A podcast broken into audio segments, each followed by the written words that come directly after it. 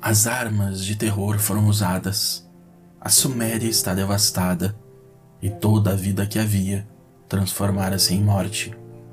Em que o grande Deus decidiu chamar o seu escolhido, o escriba mestre Endubsar. Após a abdução de Endubsar, Enki começou a falar. Anunnaki, episódio 3 O planeta Nibiru A primeira tabuleta.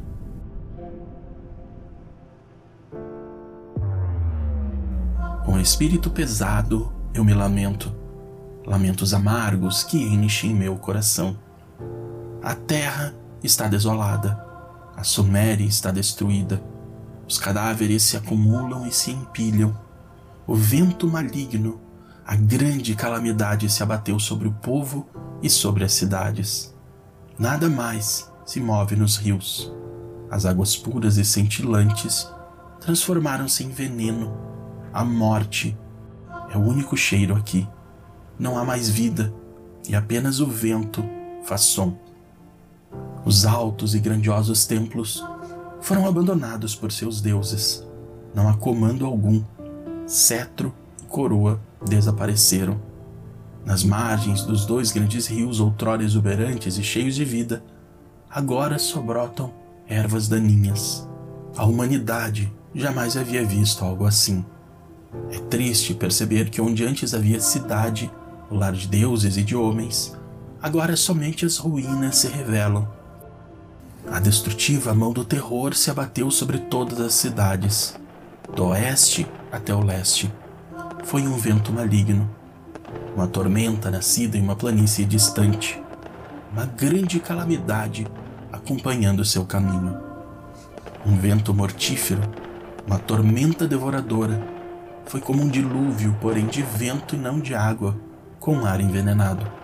Foi a sorte, não o destino, que decidiu assim. Os grandes deuses, em seu conselho, decidiram pela grande calamidade e assim a provocaram. Enlil e Nimá, meus amores, permitiram. Eu, por minha vez, supliquei que fosse contida toda a destruição. Argumentei dia e noite, mas foi em vão. Ninurta, o filho guerreiro de Enlil, e Nergal, meu próprio filho, dispararam as armas de terror e liberaram o grande veneno pela planície. Agora eles choram em angústia. Ninguém poderia prever que o vento maligno nascido do oeste encontraria seu caminho até o leste. Nas cidades sagradas, um após o outro, os deuses fugiram das suas cidades e esvaziaram os seus templos. Em Eridu, na minha cidade, nada pude fazer para deter a nuvem de veneno que migrou para a minha direção. Sem sucesso para deter a grande destruição, eu e minha esposa Ninki abandonamos a cidade. Tão logo o vento maligno encontrou seu curso até Nippur, Enlil e sua esposa partiram apressadamente e em sua nave sobreviveram. Na cidade de Ur, onde estava a realeza suméria, Nanar suplicou a Enlil para que impedisse o vento da morte de comandar a sorte e os destinos.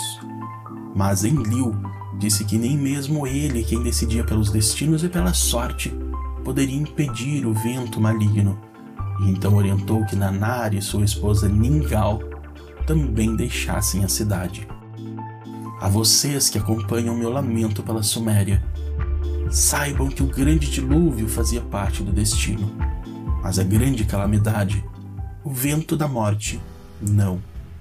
A quebra de uma promessa provocou a decisão de um conselho dos deuses e as armas de terror foram autorizadas. Foi uma decisão, que isto fique claro, não foi o destino. Foi contra Marduk, o meu querido filho primogênito, que a destruição fora proferida.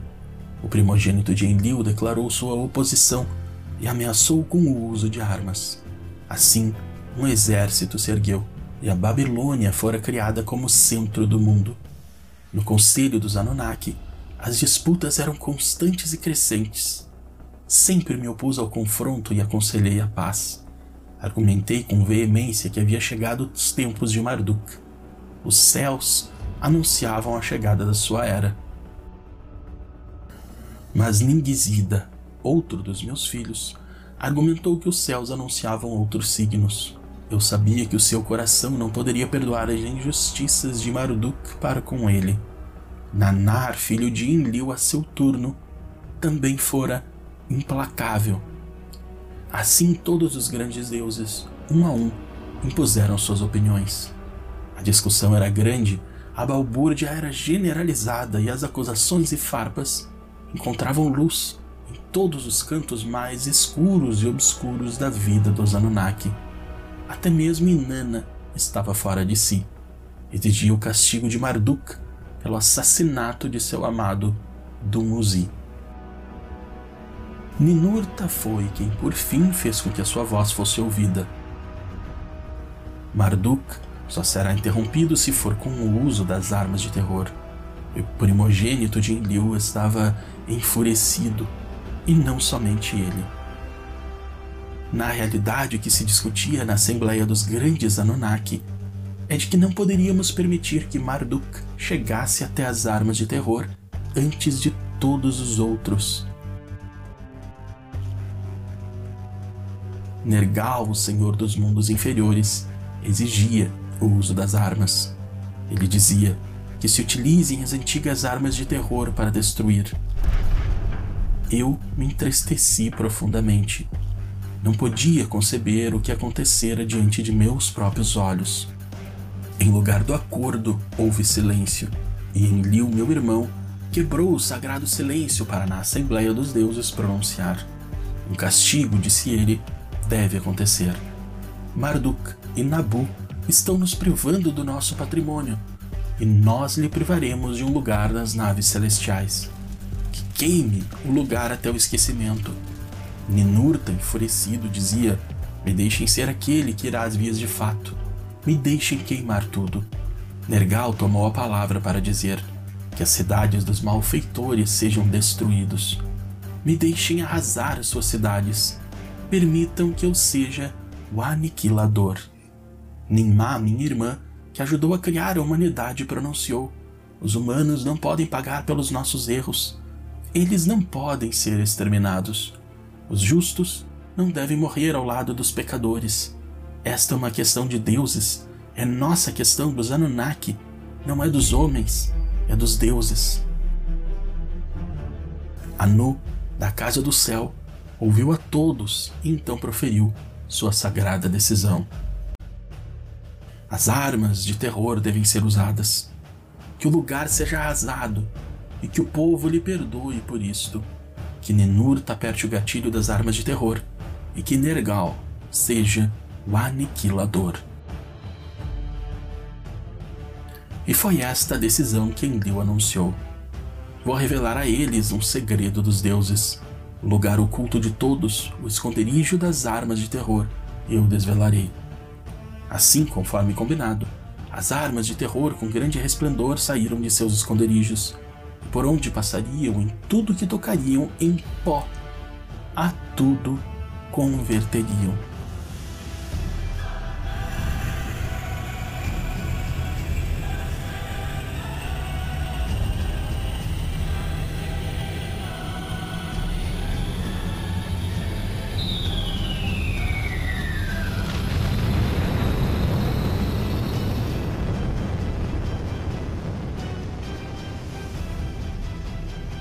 Foi assim que o juramento foi violado.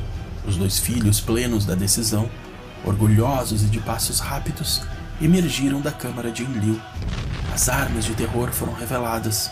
Os demais Anunnaki retornaram para suas cidades sem sequer imaginar que o uso das armas de terror seria também uma grande calamidade.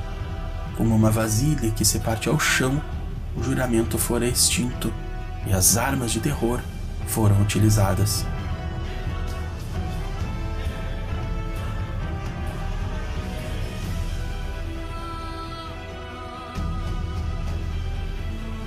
Este foi o relato dos tempos prévios e das armas de terror.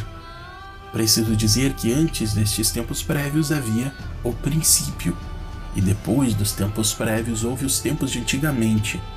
Naqueles tempos, os tempos de antigamente, os Anunnaki desceram dos céus para a terra e criaram os homens. Nos tempos prévios, porém, ainda não havia deuses na terra e os humanos não tinham sido criados. Nestes tempos prévios a que me referi é onde encontraremos o começo de toda a história, e é este o começo que revela todos os mistérios. O que vou contar é sobre o planeta Nibiru, a sorte e o destino que fora reservado aos Anunnaki.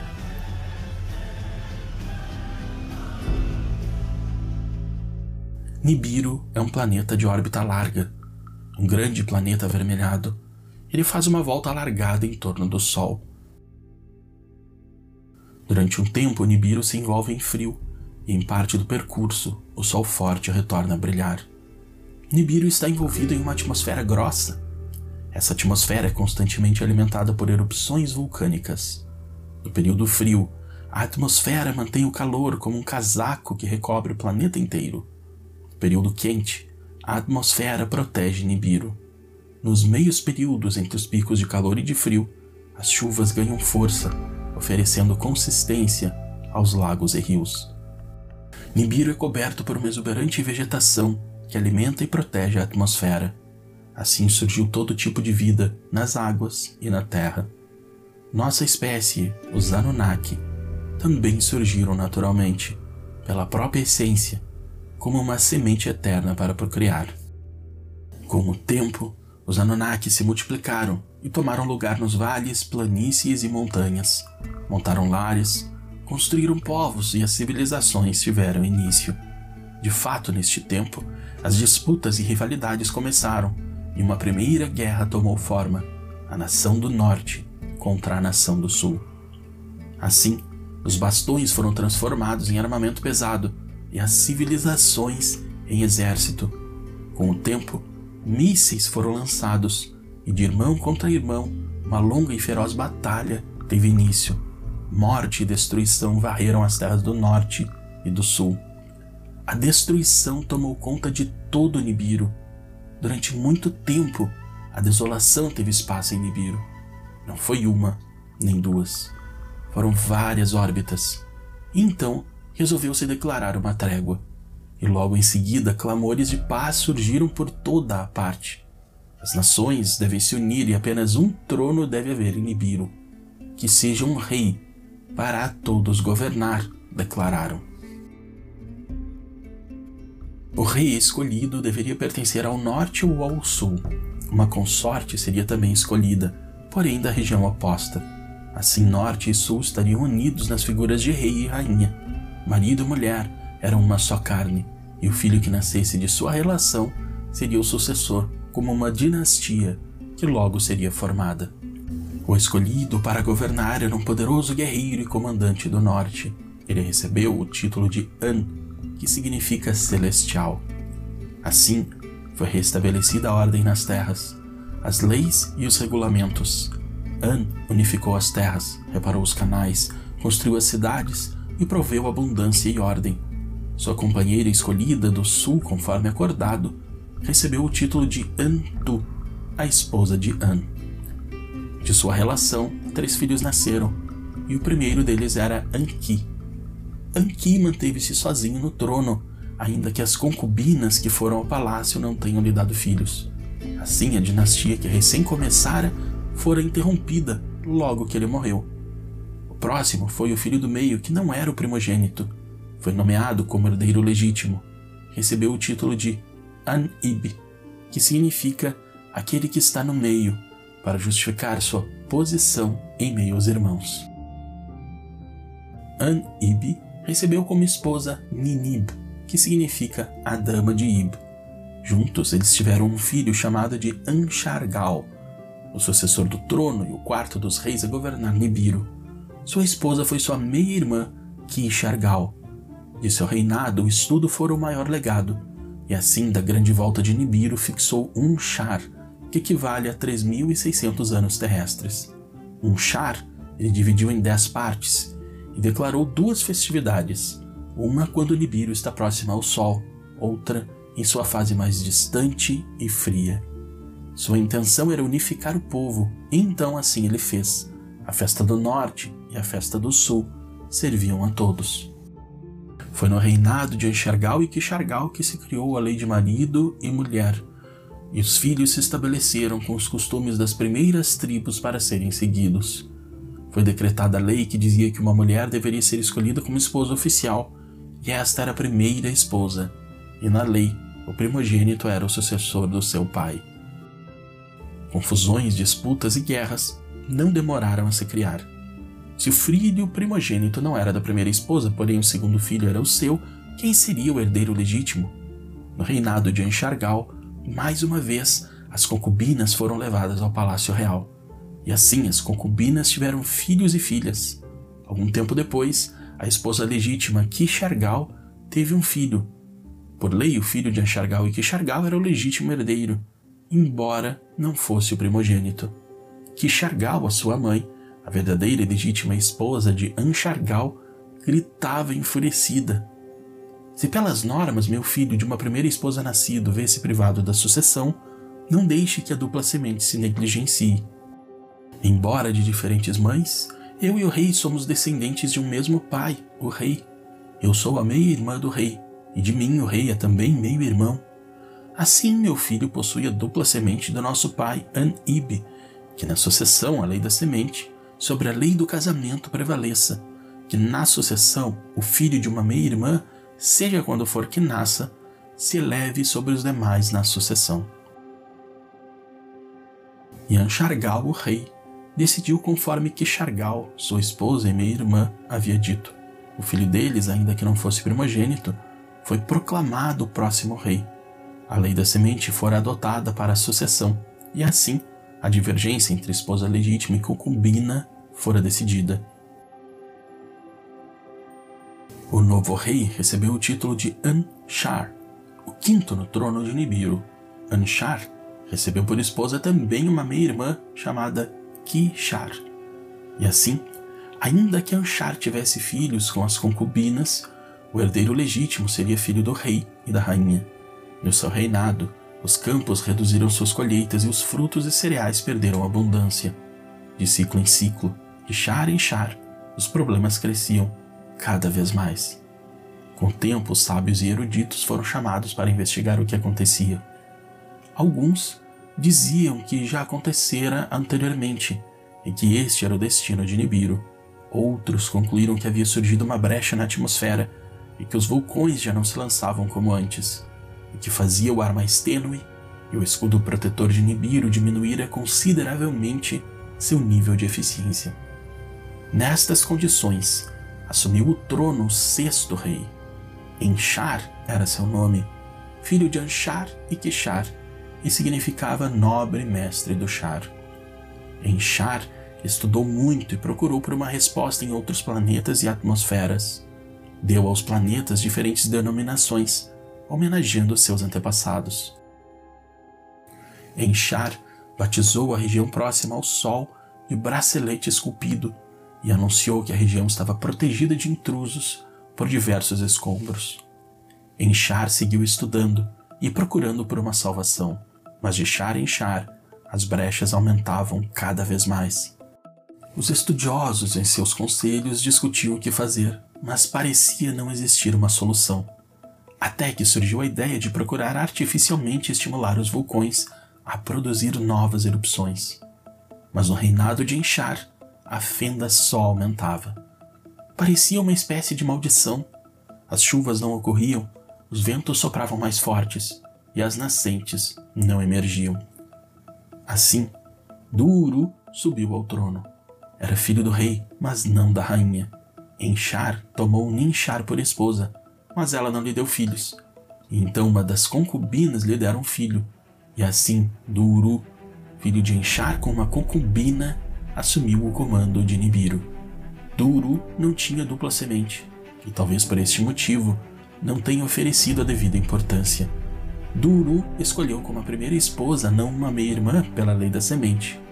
Foi por amor. A confusão estava instaurada. No palácio real, os filhos não eram herdeiros e as esposas não eram meio-irmãs. Como se não bastasse este fato, filhos e filhas do rei sequer nasciam. A confusão real se espalhara por toda a parte, tal qual a fenda na atmosfera de Nibiru que só o que fazia era crescer e crescer. Desesperados, Duru, a sétima semente de An, junto com sua esposa, Dauru, decidiram adotar um menino. Nomearam de Lama e pronunciaram-no como herdeiro legítimo que posteriormente fora transformado em rei. Lama era diferente de seu pai do Uru. Ele era semente de An, mas Lama não era descendente dos governantes. E tal qual a realeza, assim os problemas em Nibiru estavam cada vez mais abundantes. Sábios e estudiosos, ao fim, chegaram a uma solução. Ouro, ouro! gritavam. Se moído até um pó fino pulverizado ao ar, poderia ficar suspenso e assim a fenda poderia se fechar, oferecendo a proteção necessária. O ouro, disseram os sábios, era abundante no bracelete esculpido, e a partir deste momento as naves espaciais começaram a ser construídas. Um outro grupo sugeriu o uso das armas de terror, que se lançassem mísseis aos vulcões para estimular o seu trabalho. Mas Lama, o rei de Nibiru, não conseguia tomar uma decisão. Então Nibiru contou uma volta e depois outra volta. Os conflitos se estendiam pelo reino. A comida e a água eram escassas. Na corte real, os sábios iam e vinham, mas o rei não dava ouvidos a conselheiros e sábios, somente a sua esposa, Lahama. Terceiro e quarto char se passaram, e a conta já chegava em 14.400 anos, se contássemos o tempo da Terra. Supliquemos ao Criador de tudo. Vamos suplicar a Ele ao invés de agir. É o destino, aconselhava a esposa do rei. Mas o povo, os sábios e os conselheiros estavam desesperados. Algo precisava ser feito. Já que o rei não faz, que nós façamos. Precisamos de uma decisão, uma definição, dizia o povo. E foi um príncipe quem primeiro tocou nas armas. De dentro da corte real, uma rebelião teve início ele anunciava que um novo tempo havia chegado e conclamou os demais a segui-lo. O nome do príncipe era Alalu. Lama não deverá mais ser o rei. De agora em diante eu é que serei. Vamos atacar o rei em sua morada. Façamos com que abandone o trono. Os príncipes o seguiram e uma perseguição dentro do palácio teve início. Por fim, na torre, Alalu encontrou Lama e o enfrentou em uma batalha em que somente um dos dois estaria vivo.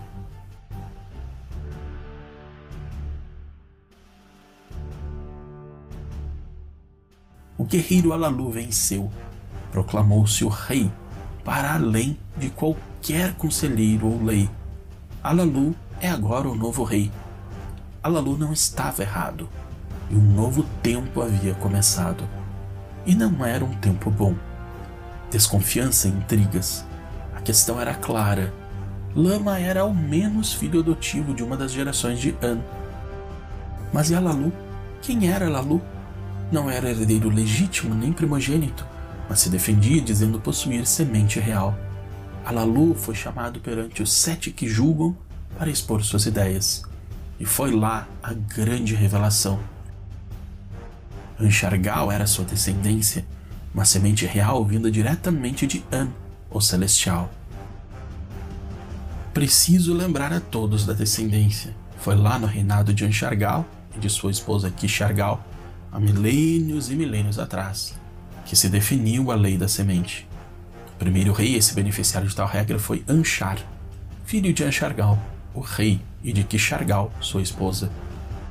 Antes de seu filho nomeado como herdeiro legítimo Anchargal nascer, um de meus antepassados, Alam, nasceu. Ele era filho de Anchargal com uma concubina.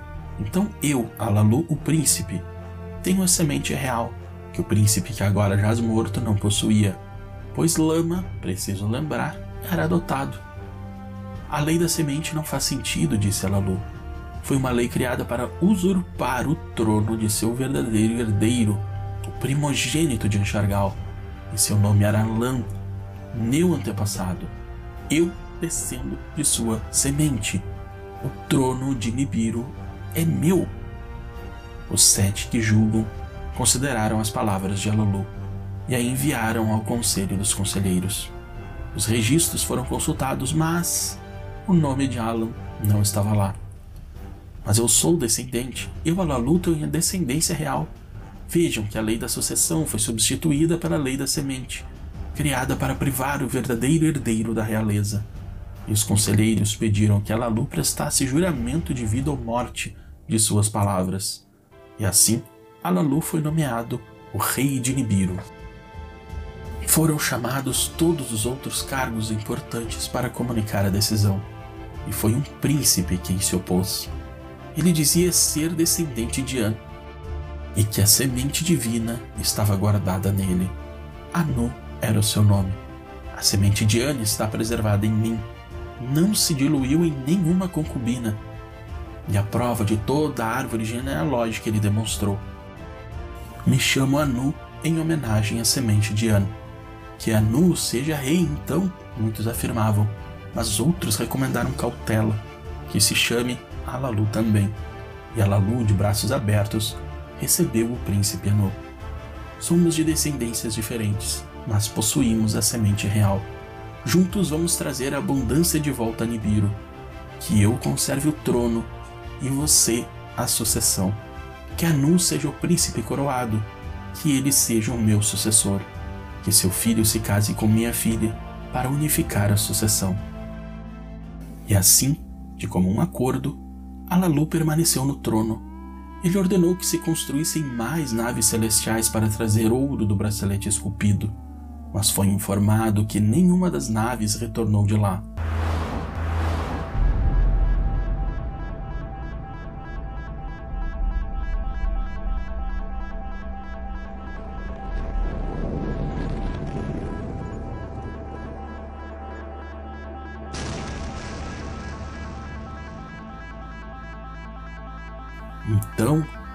Lancem as armas de terror para que abram as vísceras de Nibiru e reativem os vulcões, ele ordenou. E assim foi feito. As montanhas balançaram, vales estremeceram, mas a chuva se recusava a cair e os ventos sopraram com força. No palácio real, Anu era tratado como um servo de Alalu e não como um príncipe como de direito. E nas cidades, o povo de Nibiru não mais venerava seu rei. Em vez de alívio, Alalu trouxe apenas miséria, e ainda assim no trono permanecia. Foi quando no nono char, Anu apresentou confronto a Alalu. O desafio era um combate completamente desarmados.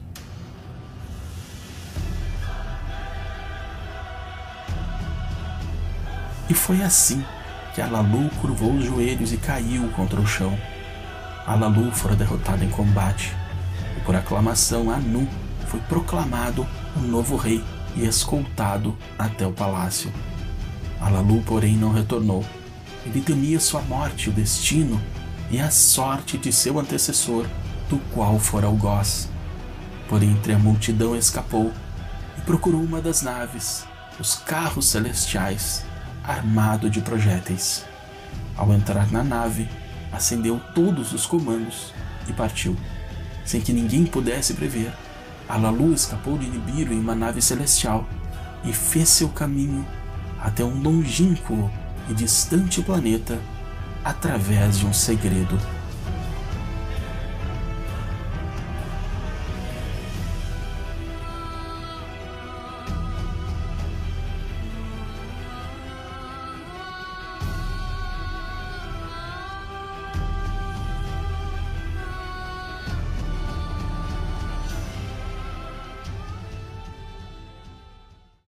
Logose Podcast saiu do podcast e foi para o YouTube. Procure pelo canal Logose Anunnaki no YouTube e conheça o nosso trabalho em vídeo.